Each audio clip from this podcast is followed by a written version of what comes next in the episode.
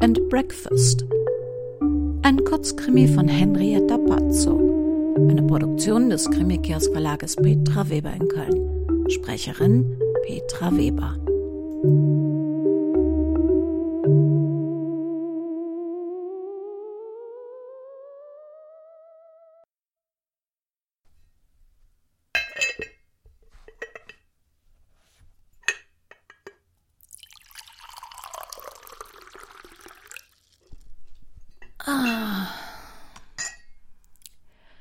T for two and two for tea. Me for you and you for me alone.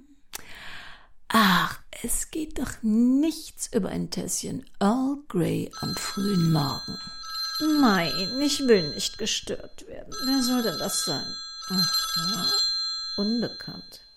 Vielleicht ein Gast? Ja? Hallo, Mrs. Carnegie?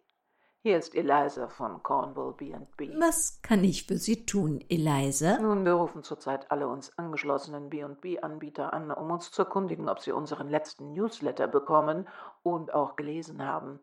Sie betreiben doch noch das Rose Cottage Bed and Breakfast? Oh, was für ein Service. Nun ja, wir möchten sicherstellen, dass Sie den Artikel über die Betrugsfälle gelesen haben. Ach, also, ähm, ganz ehrlich gesagt, überfliege ich den Newsletter immer nur. Man bekommt ja so schrecklich viele Mails. Da könnte man Tage vor dem alten Kasten verbringen. Und äh, zurzeit ruft mich auch meine Gartenarbeit ganz laut. Ja, das verstehen wir. Und genau deshalb rufen wir Sie auch an. In den letzten Wochen ist es vermehrt vorgekommen, dass B&B-Gastgeber von einem ihrer Gäste ausgeraubt wurden.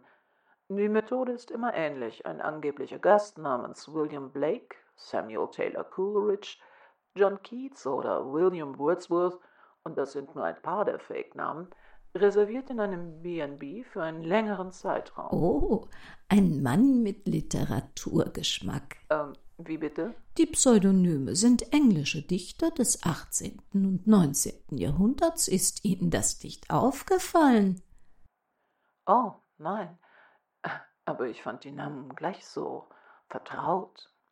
Jedenfalls bucht er über die Webseiten der B&B oder per Mail mit solchen Namen langfristig Zimmer in kleinen, aber feinen Cottages wie ihrem, die oft nur ein Zimmer anbieten und von allein lebenden Personen betrieben werden.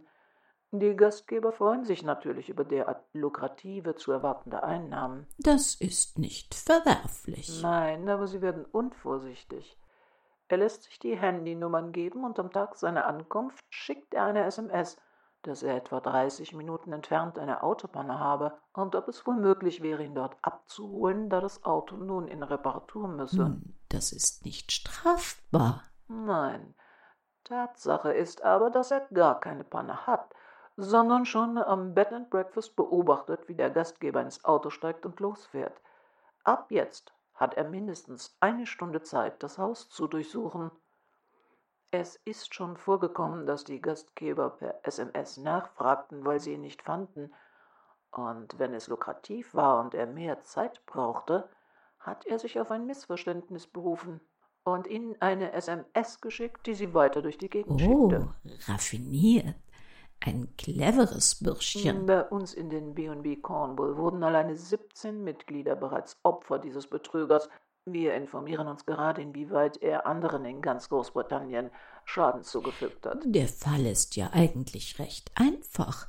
Wenn ein Mann mit einem Dichternamen eine Reservierung tätigt, lässt man sich eben nicht aus dem Haus locken. Ja, es ist aber nicht auszuschließen, dass er seine Methoden ändert. In einem Fall wurde letzte Woche ein Gastgeber von hinten in seiner Garage niedergeschlagen. Wir gehen davon aus, dass es sich um diesen Betrüger handelt weil der an diesem Tag angekündigte Dauergast später nicht erschienen ist. Sie haben natürlich recht, man weiß nie, wie so einer reagiert. Ist der Gastgeber schwer verletzt? Er ist am Kopf verletzt und musste genäht werden. Er hat jetzt eine schmerzende Beule. Wenn der Kriminelle direkte Kontakt mit den Gastgebern hat, wissen wir nicht, inwieweit er wirklich gefährlich sein könnte.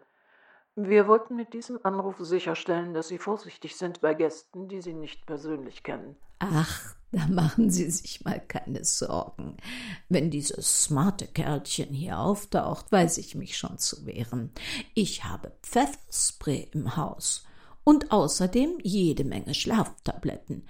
Wenn er mir komisch kommt, werde ich ihm einfach unter den Tee ein paar Pillen mischen und die Polizei rufen. Also, Mrs. Carnegie, etwas Vorsicht. Mit hartgesottenen Kriminellen ist nicht zu spaßen. Ja, da haben Sie wohl recht. Danke für die Warnung, Eliza. Ich werde auf der Hut sein. Noch einen schönen Tag, Mrs. Carnegie. Ihnen auch, Eliza. So, nun aber flugs in den Garten und. Oh nein! Wer ist denn das jetzt? Aber was steht da? Diese kleinen Displays. Ah, Chrissy. Sie sind mit dem Rose Cottage B&B von Rose und William Carnegie in Cornwall verbunden. Wir können Ihren Anruf zurzeit leider nicht persönlich annehmen, rufen Sie aber gerne zurück, wenn Sie uns eine Nachricht nach dem Signalton hinterlassen. Granny, bist du da? Dass du aber auch immer noch Grandpas Stimme auf dem AB hast. Er ist jetzt schon drei Jahre tot, das ist gruselig. Ich überspiel dir das mal und dann machen wir eine neue Ansage. Granny? Falls du da bist, gehst du bitte ran? Bist du immer noch sauer? Sieh mal, ich krieg doch nicht so viel Urlaub und mein bisschen Freizeit, das möchte ich einfach gerne mit Graham verbringen. Aber wenn du dich so drauf gefreut hast, dann fliege ich natürlich mit nach Mallorca. Muss ja vielleicht nicht die ganzen drei Wochen sein, vielleicht acht Tage, eine Woche. Wäre das okay für dich, Granny? Ich weiß ja, dass Graham nur Fisch und Chips verkauft, aber er ist ein guter Kerl und wenn du ihm nur eine Chance geben würdest. Also, meld dich mal, wie wir das jetzt machen sollen. Bye. Küsschen, Chrissy. Z, z, z. So, so. Gruselig. Grandpas Stimme zu hören. Na, mein Kind, du wirst noch dankbar sein eines Tages, und der Tag ist gar nicht so fern, überhaupt noch was von deinen Großeltern hören zu können. Jetzt aber raus in den Garten. Oh, verdammt! Haben die sich eigentlich alle abgesprochen? Immobilien Henderson. Hm, da sollte ich rangehen. Mrs. Carnegie, hier Henderson. Oh, gut, dass wir Sie erreichen. Unsere Außendienstmitarbeiterin Mary Shelley hatte Sie kürzlich besucht. Nun, Mary ist im Mutterschaftsurlaub, deshalb rufe ich Sie an. Es freut uns, dass Sie das Kaufangebot der Familie Adams für Ihr Cottage jetzt doch annehmen möchten auch wenn wir etwas darüber verärgert waren, dass sie seinerzeit die Adams gar nicht empfangen haben und sie einfach im Vorgarten haben stehen lassen. Sie böse? Ich fand gestern unter meinen Mails ihre Nachricht wieder und dachte mir, warum eigentlich nicht? Es ist schon richtig, dass ich nicht verkaufen wollte, aber so schön Cornwall auch ist, das Wetter macht mir schon heftig zu schaffen, und ich denke, ich werde in wärmere Gefilde wechseln müssen. Das Gutachten des Anwalts über das Haus lag Ihnen ja wohl vor. Allerdings. Die Adams waren davon ausgegangen, dass sie ihrem doch sehr großzügigen Angebot gar nicht widerstehen stehen könnten. Ja, womit sie dann letztlich doch auch recht behielten. Könnten wir das möglichst schnell abwickeln? Meine alten Knochen sehnen sich wirklich nach Wärme für die Monate und Jahre, die mir noch bleiben. Na, das wollen wir doch nicht hoffen. Das sind sicher noch viele, viele Jahre für Sie im sonnigen Süden. Ist Ihnen heute Abend recht? Ja, das passt hervorragend. Dann bin ich auch mit dem Hochbeet fertig. Ich hatte mir gedacht, dass so eine Wildblumenserpentine als Hochbeet sich prima hinten im Garten machen würde, auch für die neuen Besitzer. Dann sind die Gärtner wohl noch vor Ort, wenn die Adams kommen. Vielleicht könnte man da sogar für die Zukunft noch was besprechen. Oh, aber nein. Gärtner im Rose Cottage. Nein, das war ja keine große Sache. Ich sage immer, selbst ist die Frau. Ah, wunderbar. Die Adams kommen dann bei Ihnen vorbei und ich gehe davon aus, dass Sie sie diesmal reinlassen. Selbstverständlich.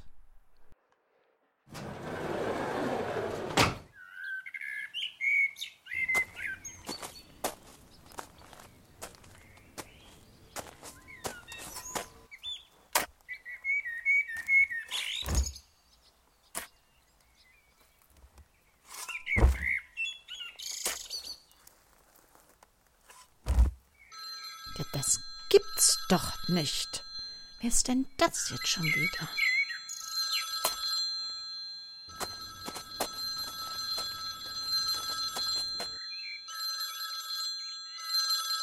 Ah ja, Taylor Tours, das könnte wichtig sein. Hallo? Taylor Travel Tours, hier ist Meredith. Spreche ich mit Mrs. Carnegie? Was kann ich für Sie tun? Wir wollten nur fragen, ob wir jetzt doch noch einen Flug für Ihre Enkelin buchen sollen. Sie hatten seinerzeit gemeint, sie käme eventuell mit. Da der Flug morgen bis auf zwei Plätze ausgebucht ist, sollten Sie das jetzt entscheiden. Oh, danke der Nachfrage, Meredith. Chrissy möchte lieber mit ihrem Freund urlauben, statt mit ihrer alten Granny die Insel unsicher zu machen. Ich kann es ihr auch gar nicht verdenken.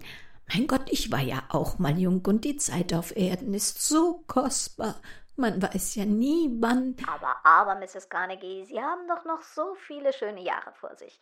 Die Unterlagen für Ihre Reise haben Sie schon. Dann bleibt mir nur noch Ihnen Bon Voyage zu wünschen. Genießen Sie Ihren Urlaub. Danke, Meredith. Bye.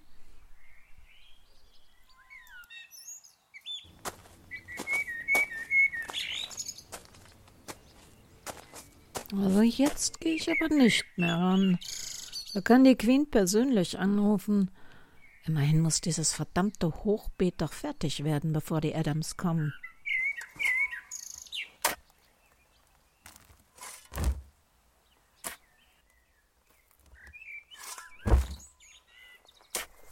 Ja, sehr schön. Sieht doch gut aus. Das wird den neuen Besitzern gefallen. Oh, was haben wir denn da? Da muss aber noch ein bisschen mehr Erde auf die weißen kalten Fingerchen. Und schön festklopfen. Schlaftabletten im Tee. Hm, was für eine schwachsinnige Idee. Kann man doch gar nicht verhindern, dass die Tassen heimlich ausgetauscht werden. Und schwupps, kaum versieht man sich's, liegt man tot im Wildblumenhochbeet. Und jemand anderes verkauft das Cottage und verreist nach Mallorca. Dabei hattest du bisher als einzige begriffen, dass eine Mail mit männlichem Absender nicht zwingend von einem Mann kommen muss. Echt dumm gelaufen, dein Bed and Breakfast. Rose.